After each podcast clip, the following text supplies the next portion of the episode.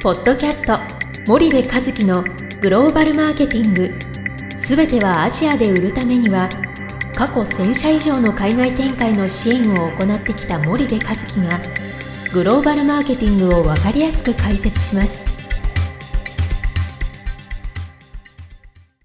こんにちはナビゲーターの東忠夫です。こんにちは森部和樹です。じゃあ森部さんあの今日はちょっと久々にまた2人でやりたいと思うんですけれども、はいまあ、結構最近あのディストリビューターに行くとはい。聞かれるのが、はい。なんかよく日本の企業さんはうん。担当が変わるけど、うん。あれってどういうことみたいなあことをまあ基本的に、うん。まあ、ディストリビューターってアジア各国行くとうん。華僑系じゃないですか。で、まあ、大体オーナーか2代目がはい。やってるところが多いので、まあ、彼たちからすると、うんなんでコロコロうん。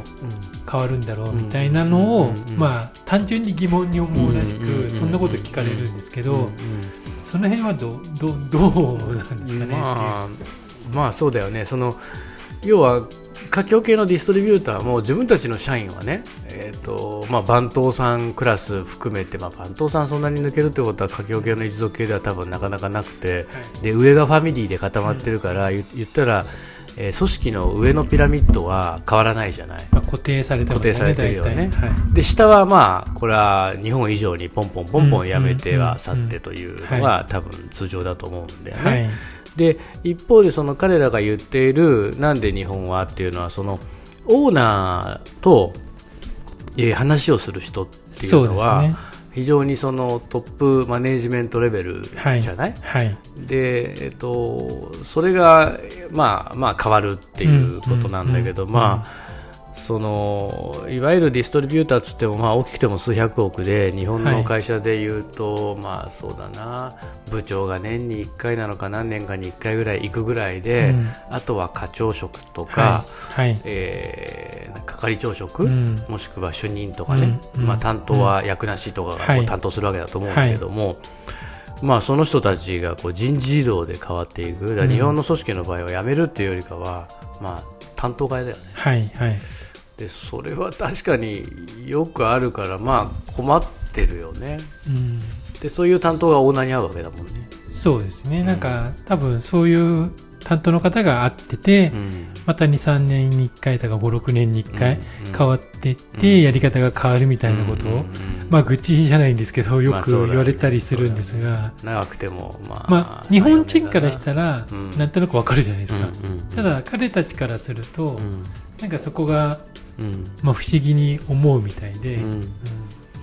あの僕に日本の、ね、企業の、ね、グローバル化がなかなかこう進まないというか、そのはい。はいノウハウが蓄積されないことの要因の一つに、はい。この海外の担当替えっていうのがやっぱりあって、うん。でもう組織だから当然変えないといけないし、ね。これ非常に難しい問題なんだけど、はい。例えばまあどうだろうなベトナムの担当してて3年で変わってとか、うん。フィリピンの担当してて3年4年で変わって、はいインドネシアの担当3、4年で変わってっはい。てなってくると、その今までこうやってたことが道半ばで変わるわけだよね。そうでね。そのうちはい。ディストリビューターも諦め入っちゃって、うん。なんか前の担当とはこうやってたっつってなんかいいことばっかり言われてこうなんかまた交渉が初めからになっちゃうケースとかはいね、はいはい。あとなんかまたゼロからリセットみたいな、うんうん。そのせっかくここまで行ったのに次の担当に当然引き継ぎしてるんだよ。うん。引き継ぎしてるんだけどそもそもこう国内の事業じゃなくてアジア、ASEAN 新興国の難しい事業をやっててなんかそんな引き継ぎでね3年間4年間やってきたことが引き継げるかって、まあ、そうじゃないじゃない。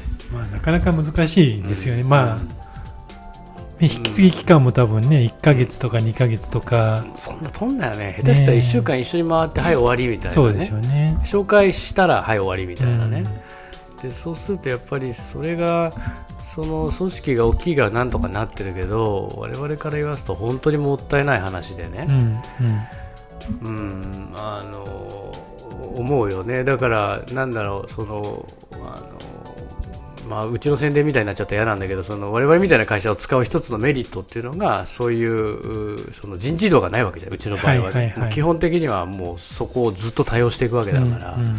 そうするとなんだろうな。そこってやっぱり一つあの日本企業は変えないといけないとこなのかなという気がするんですよね。うんなんか YKK さんとかはすごい極端ですけど、うん。もう駐在させたら何十年みたいな、極端にそういうところもあるので、うん。一概にはそうは言えないんでしょうけど、うん。結構そういう傾向は多いです。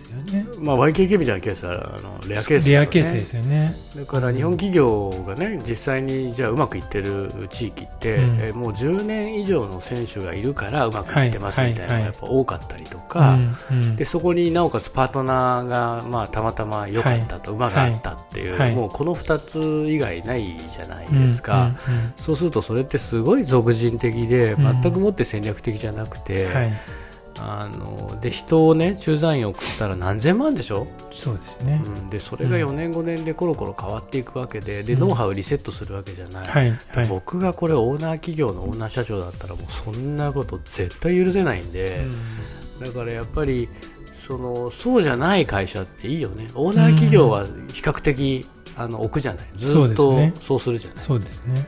例えば海外にずっとい行かせるから国内に戻したりとかっていうことはもうないでしょ、うん一回海外に行くとね、うんうんだからそこはね一つあの日本企業のあの、まあ、もったいないところだしあとオーナー企業は逆にグローバル化が向いてるっていうのはそういうところに僕はあると思うんだよね。なるほど、なるほど。わかりました。じゃあ今日はちょっとお時間が来たので、ここまでにして、また、あの、次回引き続き、この話題でいきたいと思います。はい、森部さん、ありがとうございはい、ました。ありがとうございました。本日のポッドキャストはいかがでしたか？番組では森部和樹へのご質問をお待ちしております。皆様からのご質問は番組を通じ匿名でお答えさせていただきます。podcast アットマーク spydergrp.com ポッドキャストアットマークスパイダー grp.com までたくさんのご質問をお待ちしております。それではまた次回お目にかかりましょう。ポッドキャスト森部和樹のグローバルマーケティング。この番組はスパイダーイニシアティブ株式会社の提供によりお送りいたしました。